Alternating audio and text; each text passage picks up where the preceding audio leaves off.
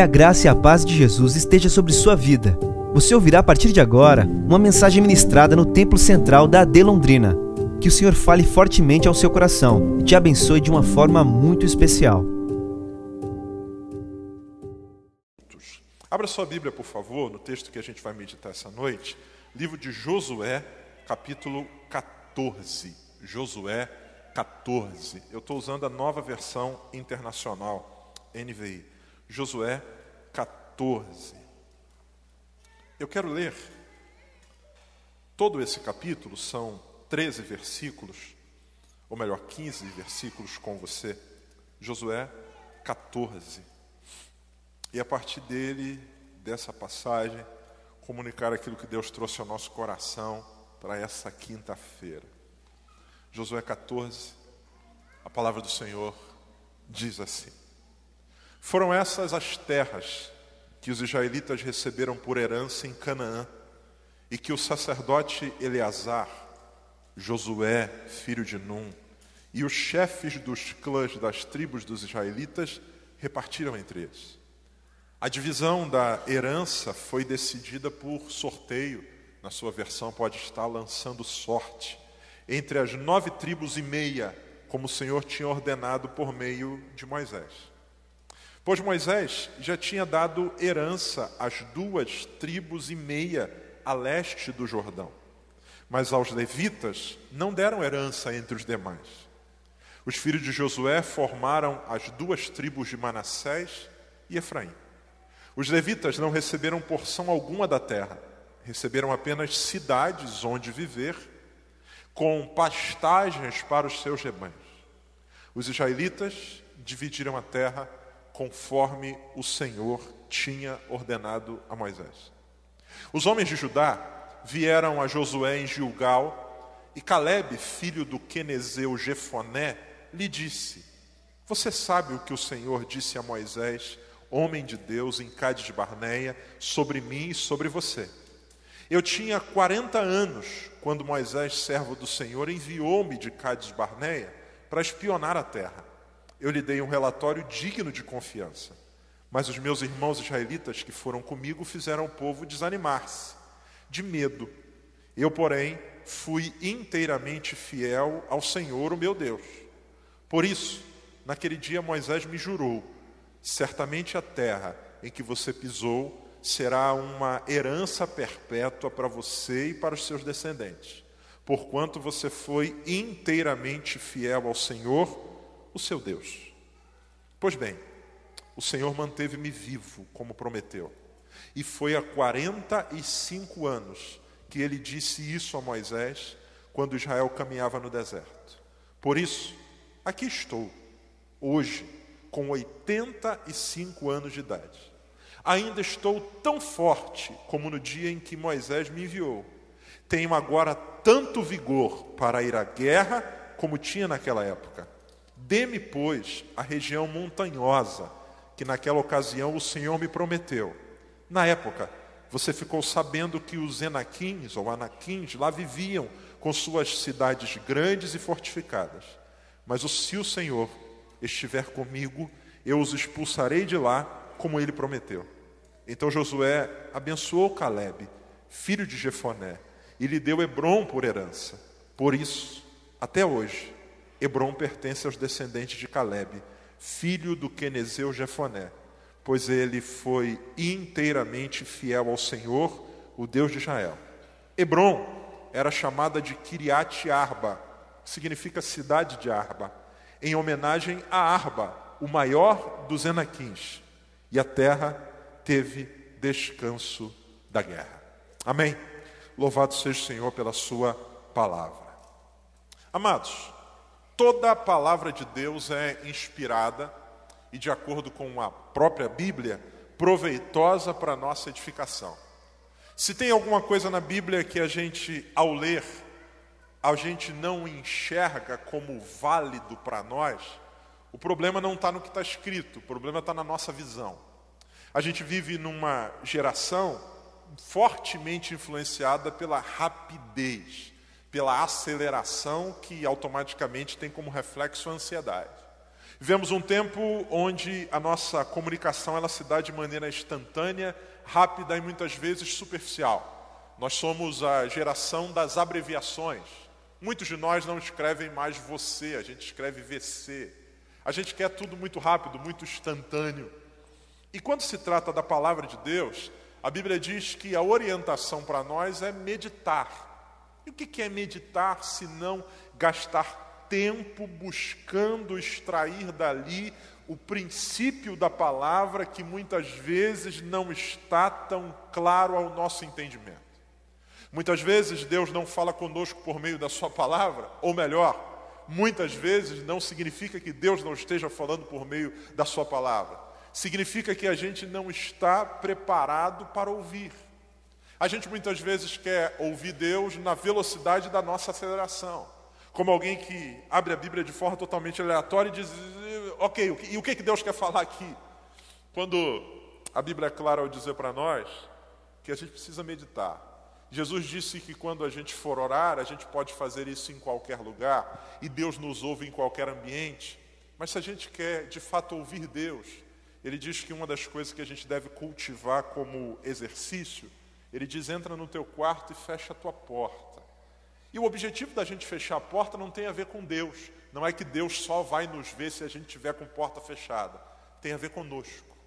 Porque quando a gente faz isso, a gente silencia outras vozes.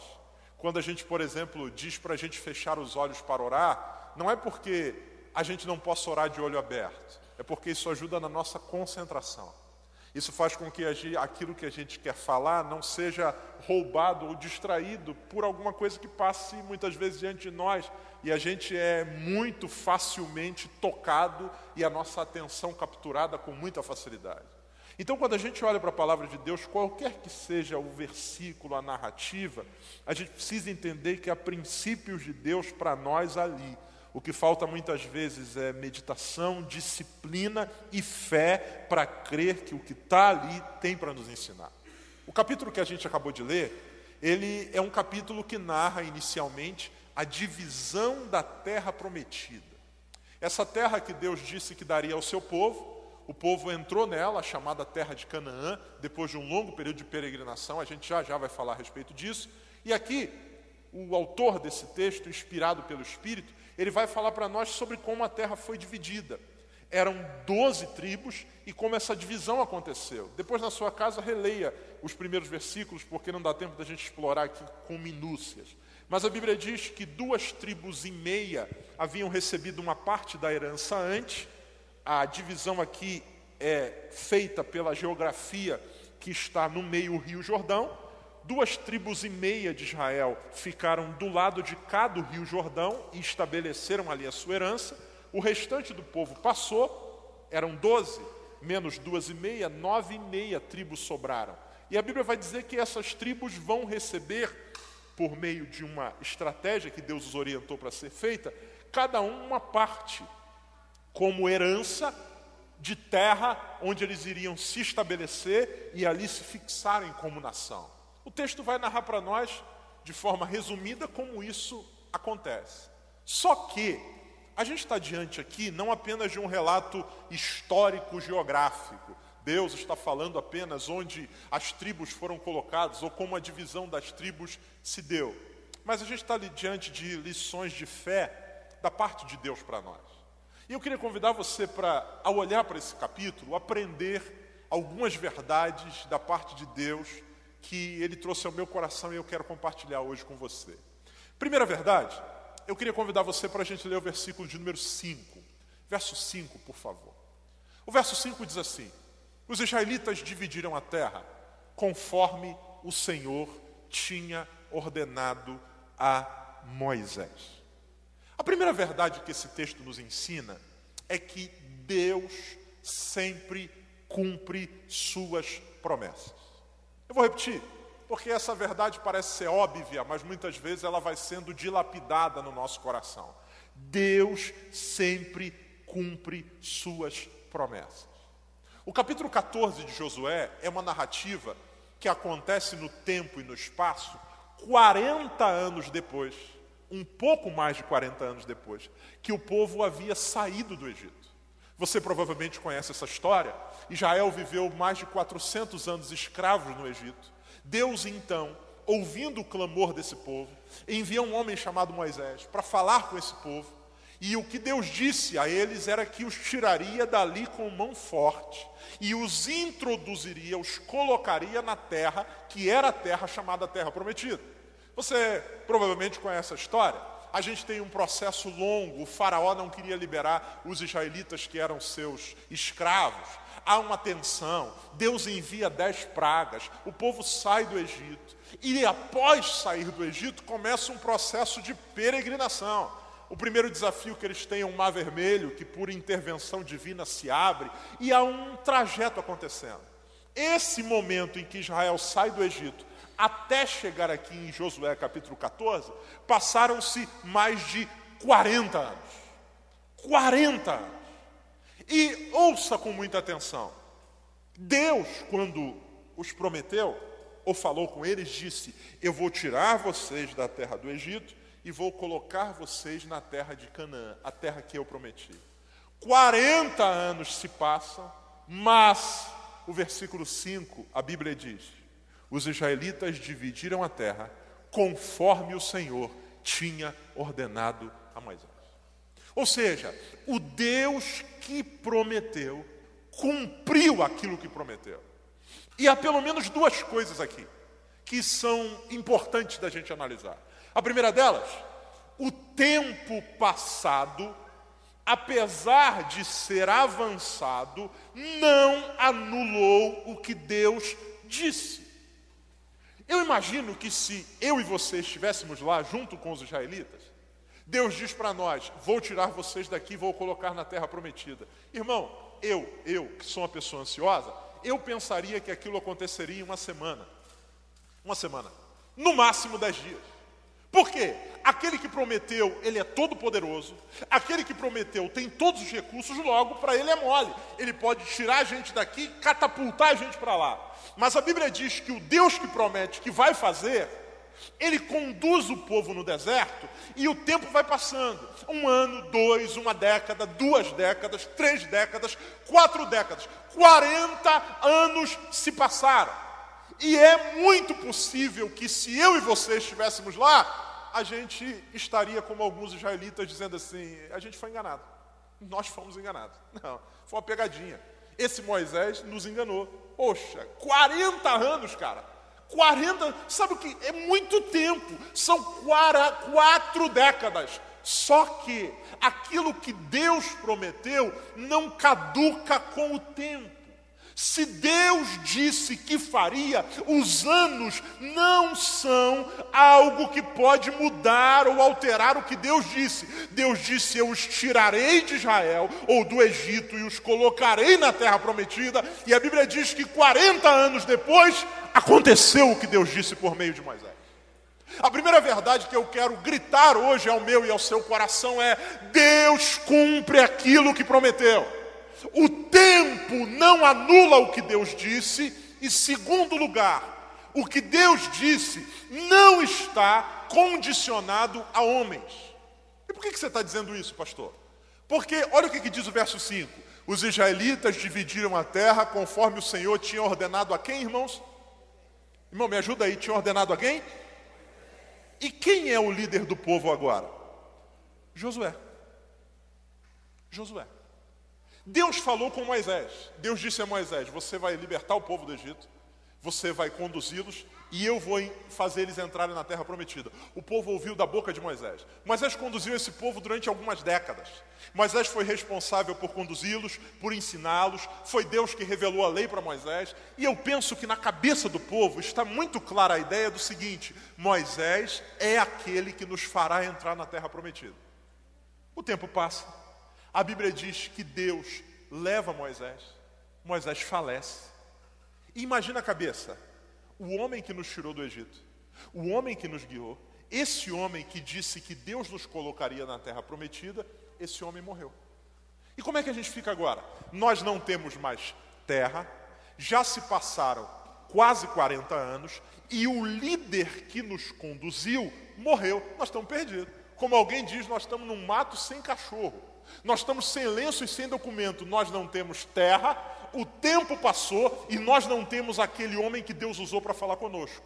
Porém, o que Deus disse não está ligado a figuras. O que Deus disse está ligado a Ele. O Deus que falou por meio de Moisés vai cumprir por meio de Josué. E se nós não entendermos isso, nós vamos nos desgastando no meio do processo. E quanta gente chateada, quanta gente desanimada, quanta gente frustrada, quanta gente incrédula, porque, pastor, primeiro, o tempo passou, e segundo, pastor, a pessoa em quem eu confiava, ou quem eu achava que fosse me promover, ou quem eu achava que fosse me colocar lá, ou a, já se foi, só que Moisés se foi, mas Deus continua no trono velando pela sua palavra para cumprir. Deus falou por meio de Moisés. Mas quem disse é aquele que é eterno. É aquele que é fiel. É aquele que não volta atrás. A Bíblia diz que os céus e a terra passarão. Homens passam, conjunturas passam, governos passam, estruturas passam, mas a palavra do Senhor não há de passar. Aquilo que Deus disse a respeito do Brasil, irmãos, vai se cumprir. Vai se cumprir. Porque Deus não está dependente de uma estrutura humana, muito pelo contrário, a Bíblia diz que é Ele que faz reis se levantarem e caírem. No tempo dele, as coisas vão se cumprir. Então ouça, Deus sempre cumpre suas promessas. O tempo não anula o que Deus disse, nem a ausência de referências anteriores anula o que Deus disse. Deus falou por meio de Moisés, mas Deus vai cumprir por meio de Josué. Ele está no controle e ele é fiel para fazer aquilo que ele disse. Segunda verdade que esse texto nos ensina, Deus cumpre promessas coletivas e também cumpre promessas individuais. Por quê?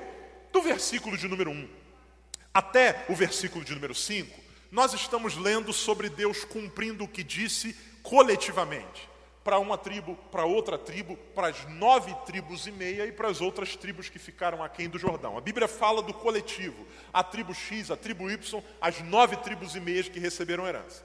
Quando chega no versículo de número 6, a gente tem um evento diferente a gente tem um episódio interessante. Olha o que, que o texto diz. Os homens de Judá, a tribo de Judá, esse coletivo, a tribo de Judá já recebeu sua herança. Mas os homens de Judá vieram a Josué em Gilgal. E Caleb, preste atenção nesse nome, Caleb, filho do Quenezeu Jefoné, é o nome do pai dele, Jefoné, lhe disse: Você sabe o que o Senhor disse a Moisés, homem de Deus, em Cades Barneia sobre mim e você. A Bíblia, do verso 1 ao verso 5, fala de Deus cumprindo promessas coletivas, dando a cada tribo a sua parte. A partir do verso 6, a Bíblia vai falar de Deus cumprindo uma promessa individual para um homem. E que homem é esse? Caleb. Quem é esse Caleb? Para a gente conhecer, para quem não conhece, ou relembrar para quem conhece, Põe para mim Números, capítulo 13, versículo 23. Números 13, versículo 23. Esse texto vai falar para nós sobre um episódio interessante. Israel está caminhando em direção à terra prometida. Há uma cidade, uma região a ser conquistada. Moisés então envia 12 espias, 12 homens, um representante de cada tribo como espião. Com que objetivo? Entrem lá na terra Vejam como é que as coisas funcionam, o que acontece lá, e aí vocês voltam e dão um relatório para nós para a gente saber qual é o tamanho do desafio. A Bíblia diz que, por ordem divina, ele faz isso, manda 12 homens. No meio desses 12 homens está Josué e esse homem chamado Caleb. Olha o que, que diz a palavra de Deus. Quando chegaram ao vale de Escol, cortaram um ramo da qual pendia um único cacho de uvas. Eles fazem uma investigação sobre a terra e eles trazem um produto de lá. A gente vai levar alguma coisa para Moisés ver como é que é a produtividade dessa terra. E Bíblia diz que eles trazem um cacho de uva. Só que não era um cachinho igual esse que a gente está vendo aí e está caro para caramba. Dois homens, precisava de dois homens para carregar um cacho. É um caixão. É um cara com, com CH, não com X, não caixão, caixão. Dois caras carregando um cacho de um. Meu Deus, nunca vi um troço desse tamanho. É, é, é, é dois deles carregavam um cacho, pendurado numa vara. Colheram também romã. Se a uva era desse tamanho, imagina o tamanho da, da romã, do tamanho de uma bola de futebol, eu acho. E figos. Próximo versículo, versículo 24. Aquele lugar foi chamado Vale de Escol por causa do cacho de uva que cortaram ali. Próximo. Ao fim de 40 dias, eles voltaram da missão de reconhecimento daquela terra. Os caras viram, trouxeram aquelas frutas gigantes e voltaram. Próximo. Então eles retornaram a Moisés e Arão e a toda a comunidade de Israel em Cádiz, no deserto de Parã, onde prestaram relatórios a eles e a toda a comunidade de Israel e lhes mostraram o fruto da terra. Aquela coisa de, de que às vezes algumas pessoas fazem, né? Deixa para dar a boa notícia primeiro e depois a ruim. Então o que, que eles fazem? Eles trazem as, o, o, as frutas, uau, a romã, o figo, a uva, e todo mundo diz: Uau, é fantástico, eu quero viver num lugar que tem essa coisa. Só que olha o que, que diz o versículo a seguir. E deram o seguinte relatório a Moisés. Moisés está vendo isso aqui? Meu Deus, que maravilha! Esse cacho de uva dá para alimentar Israel inteiro. Então, a uva é boa, porém, entramos na terra na qual o Senhor nos enviou onde há leite e mel com fartura. Top, a terra é boa. Aqui estão os frutos dela. Uau! Próximo. Mas o povo que lá vive é poderoso. As cidades são fortificadas e muito grandes. Também vimos descendentes de Anak. Descendentes de Anak eram homens que tinham uma estatura muito maior do que o comum, chamados de gigantes. Próximo. Os amalequitas vivem no Negueb os ititas, os jebuseus e os amorreus na região montanhosa, os cananeus vivem perto do mar e junto do Jordão. É um balde de água fria. É, um, é, igual, é igual test drive. Gostou do carro? Gostei. Deixa eu te falar o valor. Meu Deus do céu. Próximo. Então Caleb fez o povo, Caleb, fez o povo calar-se perante Moisés e disse: Subamos e tomamos posse da terra. É certo que venceremos. Esse Caleb Verso 31. Mas os homens que tinham ido com ele disseram: Não podemos atacar aquele povo, é mais forte do que nós. Doze espias, dez dizem: É bom, mas não dá. É bom, mas a gente vai morrer. É bom, mas os inimigos são grandes. A Bíblia diz que Caleb faz calar o povo.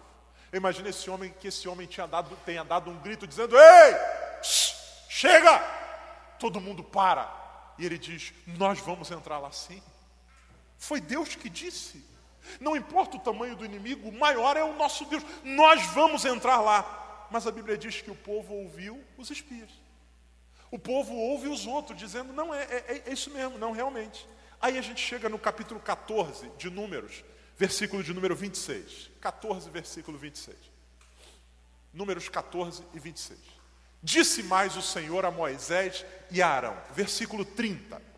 Depois que os espias falam, Caleb fala, Deus fala.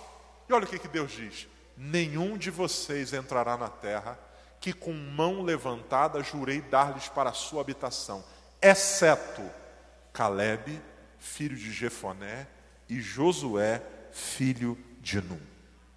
Deus diz: por causa da incredulidade de vocês, eu vou permitir que entre Josué e Caleb, porque eles confiaram em mim.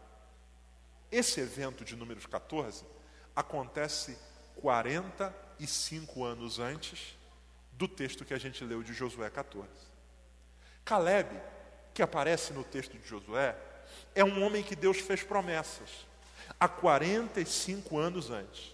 E agora ele vai falar com Josué reivindicando querendo viver e desfrutar daquilo que Deus prometeu para ele. Há duas semanas atrás, na quinta-feira, aqui, eu falei um pouco sobre maturidade. E eu quero novamente voltar a esse tema, tendo Caleb como referência. Por quê? Porque quando Caleb vai falar aqui com Josué, ele diz: Eu tenho 85 anos de idade. Nessa época vivia-se mais do que se vive hoje, mas aos 85 anos ele não é um garoto, ele não é um menino. Caleb é alguém que envelheceu, mas ao olhar para a Bíblia, para essa narrativa, a gente percebe que ele é alguém que envelheceu, mas que também amadureceu. Porque essas duas coisas, elas não são simbióticas. É possível que a gente fique velho sem amadurecer. Há pessoas que avançaram a idade, caminharam muito no tempo, mas ainda são infantilizados nas suas compreensões, na sua visão, na sua percepção a respeito de Deus e a respeito de si mesmo. Em Caleb, a gente vê alguém que envelheceu, 45 anos se passaram, ele está com 85 anos de idade, só que ele não é apenas um homem velho, ele é também alguém maduro. E como a gente vê isso? A gente percebe a maturidade em Caleb a partir de algumas posturas dele. E com Caleb eu quero aprender algumas lições. A primeira delas está no versículo de número 10 de Josué, capítulo 14. Josué 10 e 14. Josué 14, versículo de número 10, melhor dizendo. Olha o que, que o texto diz. Pois bem, Caleb falando, o Senhor manteve-me vivo como prometeu. E foi há 45 anos que ele disse isso a Moisés, quando Israel caminhava pelo deserto. Por isso, aqui estou hoje com 85 anos de idade. Primeira lição que Caleb me ensina. Repita comigo, por favor, meu irmão. Diga comigo: esperar. Pode ser melhor, diga: esperar em Deus não é perder tempo. Essa é a primeira coisa que Caleb me ensina.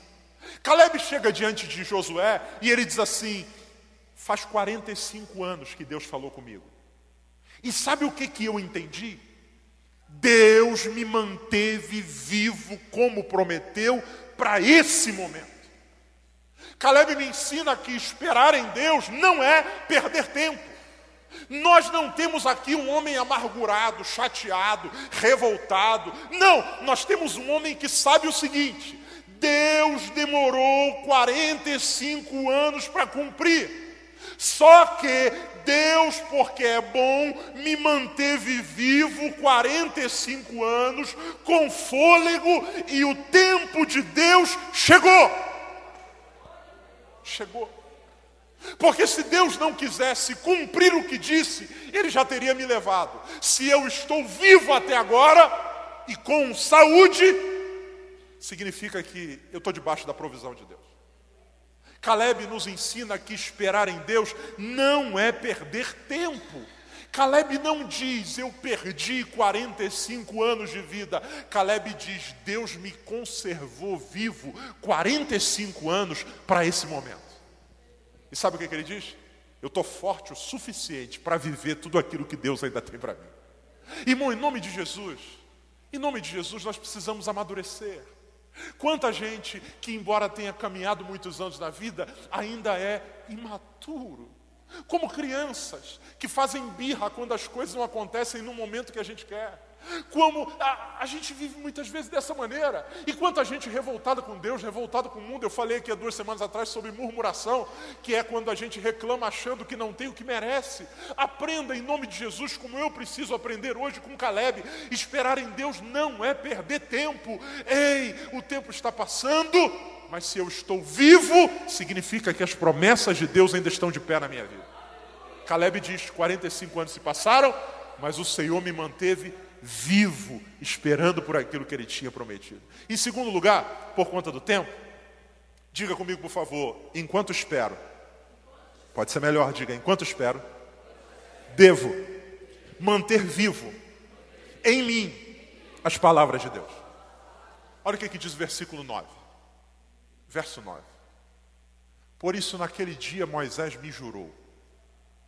O que Caleb diz são as palavras que ele ouviu de, de Deus por meio de Moisés. Certamente, a terra em que você pisou será uma herança perpétua para você e para os seus descendentes, porquanto você foi inteiramente fiel ao Senhor, o meu Deus. O que você cultiva vivo dentro de você? Porque tem gente viva, mas cultivando sementes de morte dentro de si. O que a gente cultiva? Caleb não faz um relato a respeito dos 45 anos. Não, cheguei aqui, mas só Deus sabe o que eu passei. Muito... Não, ele diz assim: ô, ô Josué, eu me lembro do que Deus disse a meu respeito há 45 anos atrás. Sabe por quê, amados? O mais importante não é o que a gente ouve dos outros à medida que o tempo passa.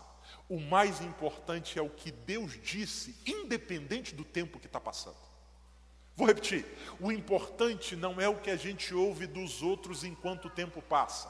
O importante é o que a gente ouviu de Deus, independente do tempo que está passando. E a gente precisa escolher o que nós vamos cultivar.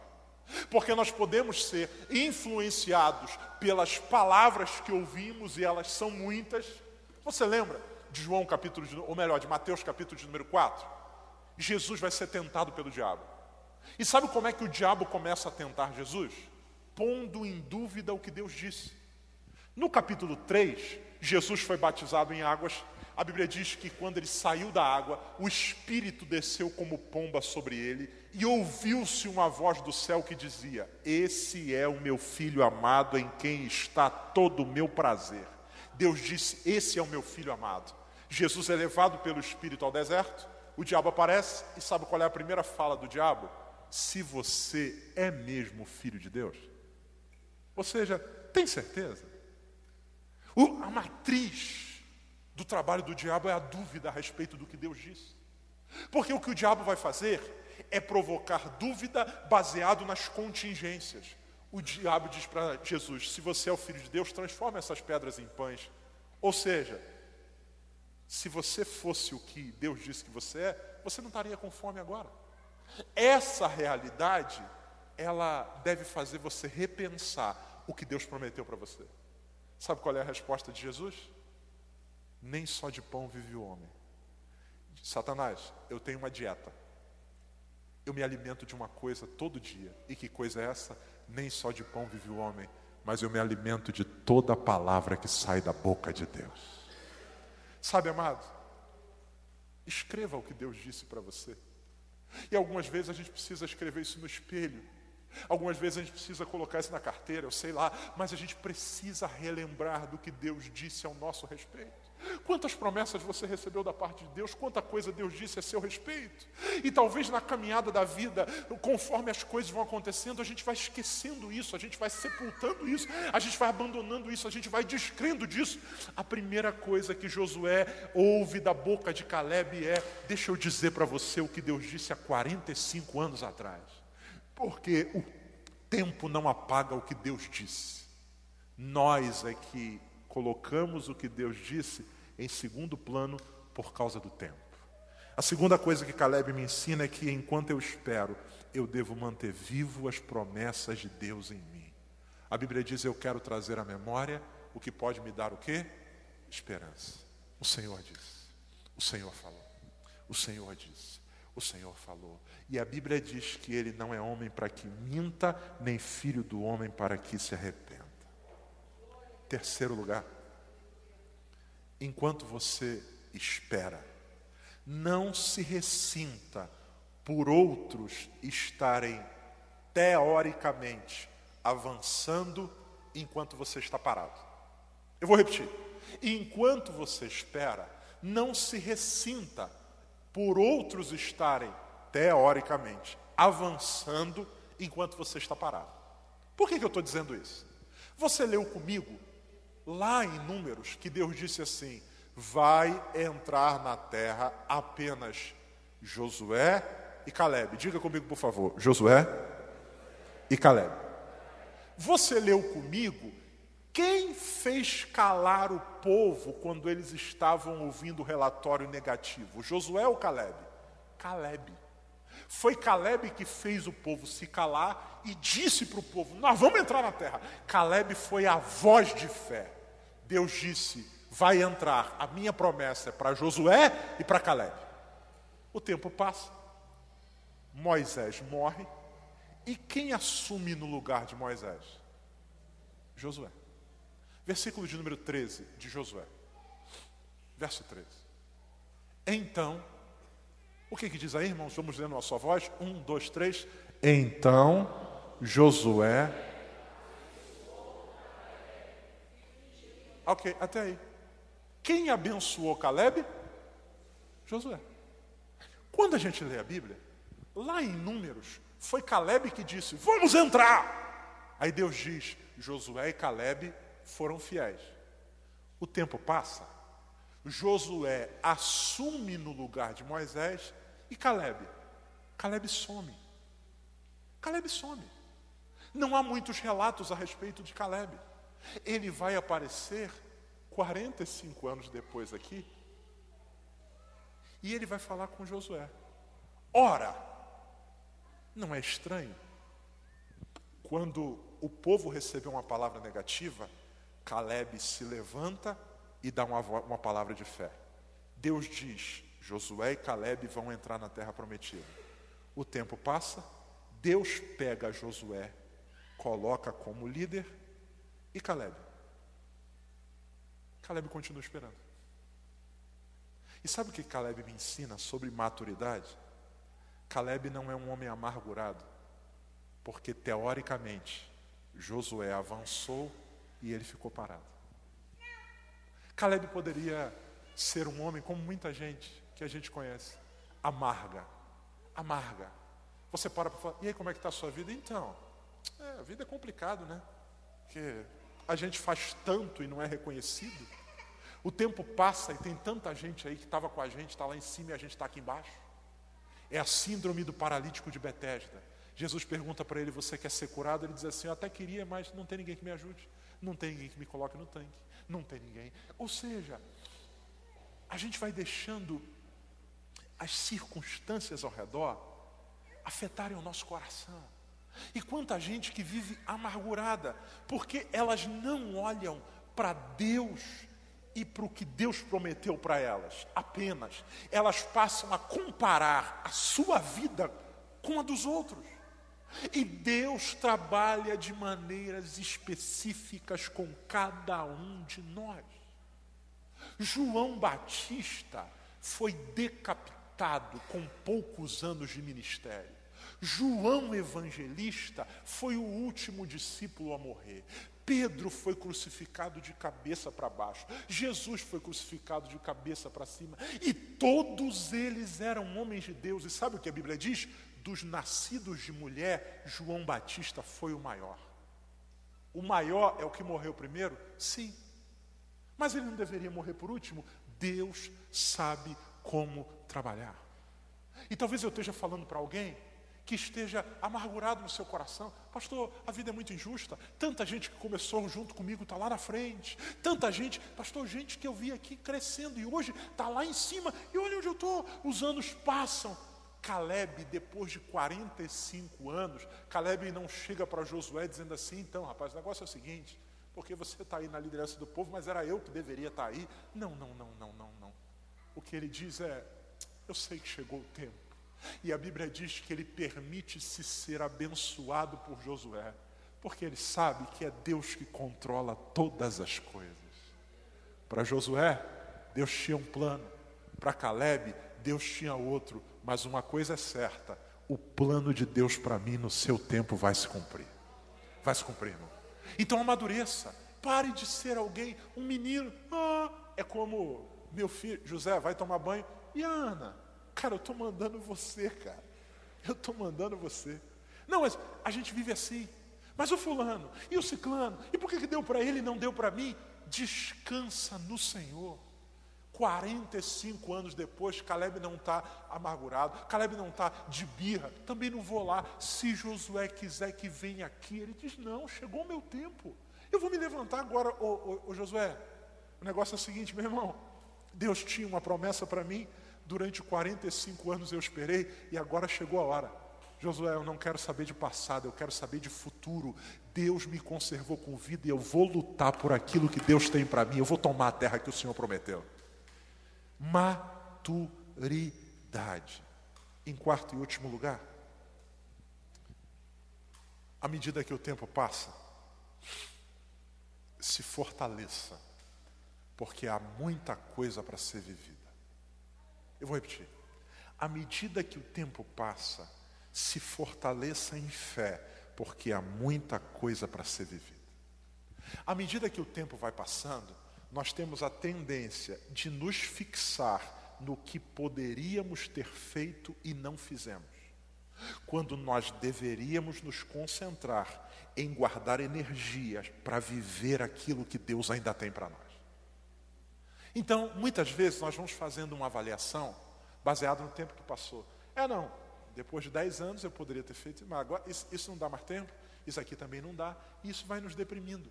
Isso vai roubando de nós energia. A gente vai se desgastando pelo que seria e não se guardando em fé para viver o que viria a ser. A Bíblia fala a respeito de Abraão, que é um homem que Deus chamou já idoso, ele fez grandes promessas. A Bíblia diz que Abraão é o pai da fé. Só que Abraão é um homem que caminhou em fé, só que a Bíblia diz que ele tinha uma estratégia, uma metodologia. Como é que Abraão cresceu na fé? A Bíblia diz assim: Abraão foi fortificado na fé, dando glória a Deus. Abraão foi sendo fortificado, dando glória a Deus. Glória a Deus. Eu imagino que diante de cenários desfavoráveis, passou um ano e Sara não engravidou. Glória a Deus. Passaram dois anos e não. Glória a Deus. Glória a Deus. E não é um glória a Deus como um ritual vazio, glória a Deus como alguém diz sem nenhum propósito.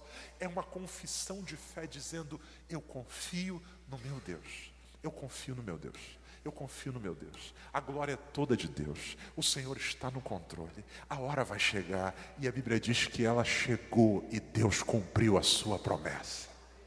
Se fortaleça. Por quê, irmão? O tempo passou, mas ainda tem muita coisa para ser vivida. Olha o que, que diz o versículo de número 11 de Josué 14. Ainda estou tão forte como no dia em que Moisés me enviou. Tenho agora tanto vigor para ir à guerra, como tinha naquela época. Verso de número 12. Dá-me, pois, a região montanhosa que naquela ocasião o Senhor me prometeu. Na época, você ficou sabendo que os gigantes, os anaquins lá viviam com suas cidades grandes e fortificadas. Olha o que, que ele diz: Mas se o Senhor estiver comigo, eu os expulsarei de lá, como o Senhor prometeu. Josué, o tempo passou, mas eu continuo firme, firme na promessa, firme no que Deus disse. E o que Caleb tem pela frente não é moleza. Caleb, Caleb não está recebendo uma, um, um spa para morar. Caleb não está buscando uma aposentadoria. Caleb não está buscando um lugar para se encostar. Ele diz: O que Deus me prometeu foi aquela montanha. Eu sei que lá tem gigantes. Só tem uma coisa: se Deus me manteve vivo até aqui, Ele tem um plano. E se Deus me ajudar, eu vou expulsar esses gigantes de lá. Esses gigantes vão ser expulsos por um coroa de 85 anos de idade. Porque o importante não é quanto tempo eu tenho, o importante é que o dono do tempo está comigo. E se o Senhor está comigo, esses gigantes vão cair por terra. Para Deus não existe tamanho. A Bíblia diz que um dia um gigante ficou impressionado quando um garoto vem ao seu encontro. Um gigante chamado Golias. Ele olha e diz: Não tem idade suficiente para lutar comigo. Mas o que Davi sabia era: Não importa o tempo, importa a quem eu sirvo. O Senhor me fará derrotar você. E a Bíblia diz que Golias caiu por terra. A história da terra de Hebron é a história de um grupo de gigantes que foi expulso por um exército liderado por um senhor de 85 anos de idade, que esperou 45 anos até a promessa se cumprir. Você acredita que ainda há uma história de Deus para ser escrita na sua vida? Você crê que ainda há uma grande história de Deus? Ou não? Porque senão, irmão, a gente pode orar para Deus, Deus levar você hoje. Pastor, não creio que Deus tem mais nada na minha vida. Então vamos orar. Eu quero convidar você que quer morrer hoje. A gente vai orar, Deus vai levar você e está tudo certo. Se você está vivo, irmão, ainda há uma história de Deus para ser escrita a partir de você. Deus tem. Eu não sei como é que ela vai ser. Eu não sei, só, tenho, só sei de uma coisa. A Bíblia diz que aquele que prometeu é fiel para cumprir a sua palavra. Se Deus disse, vai acontecer, irmãos. Deus não está limitado ao tempo, Deus não está limitado à circunstância. Aquilo, pastor, mas faz 45 anos. Deus pode mudar a história em um dia. Ele é poderoso. A Bíblia diz que para ele, mil anos são como o quê? Um dia. E um dia para ele são como o quê? Mil anos. Mil anos. Se para Deus mil anos é como um dia, o que, que são os seus 20 anos de espera? 15, 17. Se mil anos é como um dia, dez anos é como meio segundo, eu sei lá. Deus não trabalha com a nossa lógica temporal. Deus é eterno. E a sua promessa não é mentira. Ele é fiel para cumprir. Ele é fiel. Talvez você tenha recebido promessas de gente que já morreu. Pastor Fulano de Tal me prometeu isso, Ciclano me prometeu aquilo, eu prometi isso, morreu. Talvez você tenha recebido promessas de gente que disse que ia fazer, mas a circunstância mudou. O cara te prometeu e era rico, hoje ele está pobre. O cara te prometeu e, e morava em Londrina, hoje foi para morar, sei lá, no Mato Grosso. E aí você olha e diz assim: Poxa, Fulano de Tal me prometeu e morreu, Ciclano prometeu. Só que eu quero lembrar você do que a Bíblia diz: Deus não é homem para que minta, nem filho do homem para que se arrependa. Eu quero terminar essa mensagem com Josué capítulo 14, versículo 15. A última a última frase desse capítulo. Vamos ler o verso inteiro, eu quero destacar a última frase. Hebron era chamada Kiriat Arba, em homenagem a Arba, o maior dos Enaquins. O nome da cidade era Kiriat, que significa cidade Arba, o nome do maior dos gigantes. Foi mudado o nome. E, a, e o texto diz assim: E a terra teve descanso da guerra. Quando é que a terra descansou? A terra descansou depois que Caleb lutou a sua batalha e conquistou a sua promessa. Ouça, não descanse enquanto você não viver aquilo que Deus prometeu para você. Quanta gente que está antecipando a aposentadoria da vida, sendo que Deus disse que ainda não é tempo. Não, pastor, porque afinal de contas já passou tanto tempo, é melhor deixar isso daqui quieto. Não, não, não, não, não. A terra só descansou depois que o seu Caleb enfrentou a sua batalha. Ei, é hora da gente tirar, ou nos tirar, ou nós nos tirarmos de uma posição de acomodação.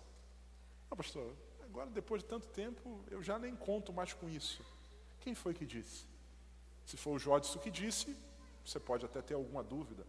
Foi o presidente que disse? É, pode ser, vai ter eleição. Agora, quem foi que disse para você? Foi Deus que disse. Se foi Deus que disse, irmão. Se foi Deus que disse, em nome de Jesus, não baixe as armas. Há uma batalha para você enfrentar ainda pela frente. O Senhor nos dará a nossa montanha.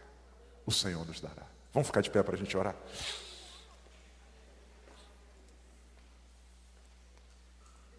Você pode fechar seus olhos? Eu quero fazer uma oração. Nessa oração eu quero fazer um desafio, um convite para você que entrou aqui e diz assim, pastor, essa palavra foi para mim. Eu cheguei a esse lugar desanimado, abatido. Só Deus sabe quanto tempo você espera. Deus sabe, e talvez só Ele saiba, quantos anos você luta por essa e aguarda essa promessa coisas específicas que Deus disse para você. E que talvez na sua visão o tempo está sendo um desconstrutor disso. Mas não é. Se foi Deus que falou, permaneça firme. Guarde energias. Vai chegar o dia de subir essa montanha em nome de Jesus. Hebron é de Caleb os anos passaram, mas Deus não mudou a sua palavra. Pastor, mas tanta gente mais nova passou na frente. Não tem ninguém passando na sua frente. Deus tem um tempo específico para cada um de nós. Se Deus falou com você, sai do seu lugar, eu quero orar por você. Você quer dizer hoje, Senhor, perdoa pela minha incredulidade. Eu quero hoje dizer ao Senhor, eu creio que se o Senhor me manteve com vida, conta comigo ainda, eu estou disposto a subir essa montanha. Eu não sei como é que vai ser, eu não sei como é que eu vou subir, se eu vou subir de bengala, de andador, de cadeira de roda, mas uma coisa sei, eu vou viver aquilo que o Senhor tem para mim. Se Deus falou com você, sai do seu lugar, eu quero orar junto com você. Em nome de Jesus, pedindo ao Senhor que enche seu coração de fé, de ânimo, de convicção. Essa é uma noite de renovação de esperanças em Deus. O Senhor nos prometeu, Hebron, e o Deus que prometeu há de cumprir Sua palavra, Ele não falha, não mente, não erra, Ele é fiel para cumprir aquilo que prometeu. A gente pode desanimar, mas Ele não. Ele continua sendo fiel. Os anos não apagam o que Deus disse o Senhor cumprirá cada uma das suas promessas feitas a nós. Deus não é homem para que minta. Nós vamos subir essa montanha em nome de Jesus. Nós vamos. É na área profissional, é na área ministerial, é na sua família. Parece que não vai dar, mas se foi Deus que disse, segura firme, meu irmão. Nós vamos subir essa montanha. O Senhor tem uma história nova para escrever. E quando a gente vai descansar? A gente vai descansar só depois dessa batalha. A terra descansou depois que Caleb conquistou Hebron. Vamos orar? Nessa oração eu quero convidar você a falar com Deus. Você, melhor do que ninguém, sabe o que se passa no seu coração. Você sabe qual é essa montanha ela parece distante, inalcançável, é, impossível, mas traga à sua memória o que Deus disse a você. Eu quero, nessa oração, proclamar sobre sua vida o que a palavra de Deus diz. Eu quero orar sobre você o que a palavra de Deus diz. Não temas, porque eu estou contigo. Não temas nem te espantes. Se passarem pelas águas, elas não te submergirão. Se passarem pelo fogo, não te queimará, nem a chama arderá em ti. Mil cairão ao teu lado, dez mil à tua direita, mas tu não serás atingido. Somente com os teus olhos orarás e verás a recompensa dos ímpios. O Senhor Deus é escudo e fortaleza para aqueles que nele confiam. Aquietai-vos e sabei que eu sou Deus, serei exaltado entre as nações e serei exaltado sobre a terra. Ainda que os céus e a terra passem, as palavras do Senhor não hão de passar. O Senhor dos Exércitos está contigo. O Deus de Jacó é o teu refúgio. O Senhor Deus é fortaleza no dia da angústia. Pai, eu oro pelo teu povo e te peço força, energia, graça, fé em nome de Jesus. Nós vamos subir essa montanha em nome de Jesus.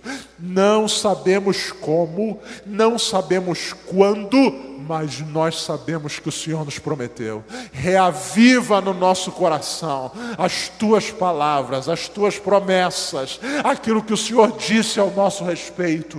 Os anos não podem apagar o que o Senhor falou, as circunstâncias não podem apagar o que o Senhor falou. Nós não dependemos de Moisés, nós não dependemos de Josué, nós dependemos de Deus, e vai chegar o dia do Senhor nos dar a nossa Hebron por herança. E quando esse dia chegar, eu quero estar firme e preparado para viver o que o Senhor tem para mim. A história ainda não terminou. Há uma linda história a ser escrita em Deus para a nossa vida. E só depois disso é que nós vamos descansar. Nós não vamos pendurar as chuteiras agora, nós não vamos abdicar agora, nós continuamos de pé, esperando o tempo do Senhor nos dar a nossa Hebron, e cada gigante, por maior que seja, há de cair por terra, não por causa de nós, mas por causa da tua promessa. Quando o Senhor fala, o Senhor cumpre. E que assim seja em nome de Jesus. Enche o nosso coração de esperança, de fé, e que a gente saia daqui hoje pisando forte. Nós não sabemos quando, mas nós temos certeza de que aquele que prometeu é fiel e cumprirá cada uma das suas promessas. Que seja assim em nome de Jesus. Estenda as suas mãos. Pai, leva o teu povo em paz. Dê a nós uma noite de descanso. Uma continuação de semana abençoada. Uma sexta-feira maravilhosa. Um tempo precioso. Que que o Senhor pode mudar histórias ainda hoje, nós cremos nisso. Muito obrigado por esse culto e que o Senhor continue com tua presença sobre nós. Que a graça de nosso Senhor e Salvador Jesus Cristo, o amor de Deus, nosso Pai, a comunhão e as consolações do Espírito Santo, seja com você, com sua casa, com sua família. E creia, você vai viver o que Deus prometeu para você. Se você crê nisso, digamos todos juntos: Amém. Deus abençoe. Vai. Essa foi uma mensagem ministrada no Templo Central da AD. Acesse nossas redes sociais no Facebook, Instagram e YouTube e fique por dentro de tudo o que está acontecendo.